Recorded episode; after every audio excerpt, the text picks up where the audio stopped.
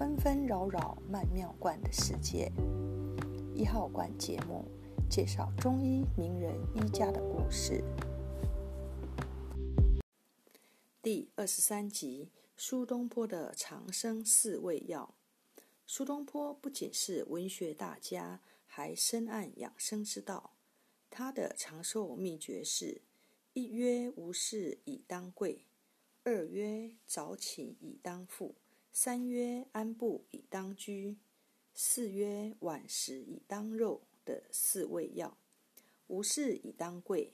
是指不要把功名利禄、荣辱过失考虑得太多，如能在情志上任性逍遥、随遇而安、无事以求，这比大贵更能使人终其天年。早寝以当富，指穿好、吃好、财货充足，并非就能使你长寿，唯有养成良好起居习惯，尤其是早睡早起。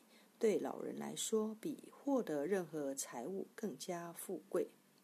安步以当居，指人莫过于贪图安逸，肢体不劳，而应多以步行来代替骑马乘车。多运动才能强健肢体，通畅气血。晚食以当肉，意思是应该用几饥方食。喂饱仙子来代替对美肉佳肴的贪吃无厌。他还进一步解释说，饿了以后才进食，虽然是粗茶淡饭，但其香甜可口胜过山珍海味。如果饱了还要勉强吃，即使用牛羊等美肉制作的佳肴摆在面前，也难以下咽。故事说完了。感谢您的收听，我们下次见。